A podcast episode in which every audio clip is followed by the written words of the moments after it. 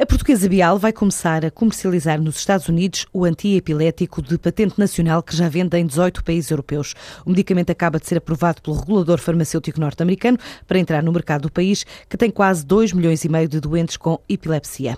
Este medicamento português vai chegar às farmácias norte-americanas já em 2014 e o potencial de comercialização que representa o mercado americano vai contribuir para a recuperação do investimento feito pela Bial, diz a empresa em comunicado, adiantando que permite avançar na internacionalização e fazer novos investimentos em investigação e desenvolvimento. A DAI, refinaria de açúcar, situada em Cruz, encomendou um parque fotovoltaico à Ícaros Emera, capaz de poupar mais de 34 toneladas de CO2, o que equivale a oito estádios de futebol, e uma receita de energia anual na ordem dos 28 mil euros, com capacidade de vender energia à rede.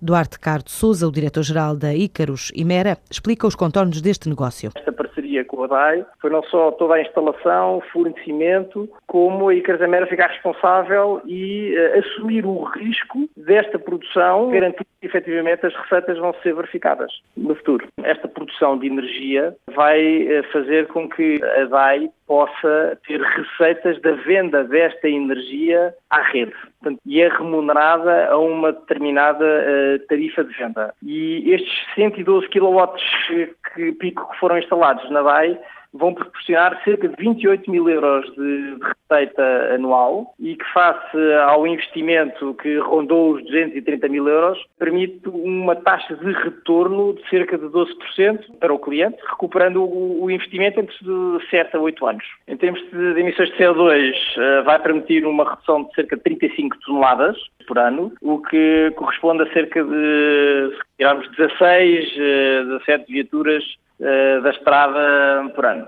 São 8 hectares de floresta ou 45 habitações. O novo parque fotovoltaico da DAE já começou a funcionar, depois dos primeiros testes confirmarem as expectativas de produção.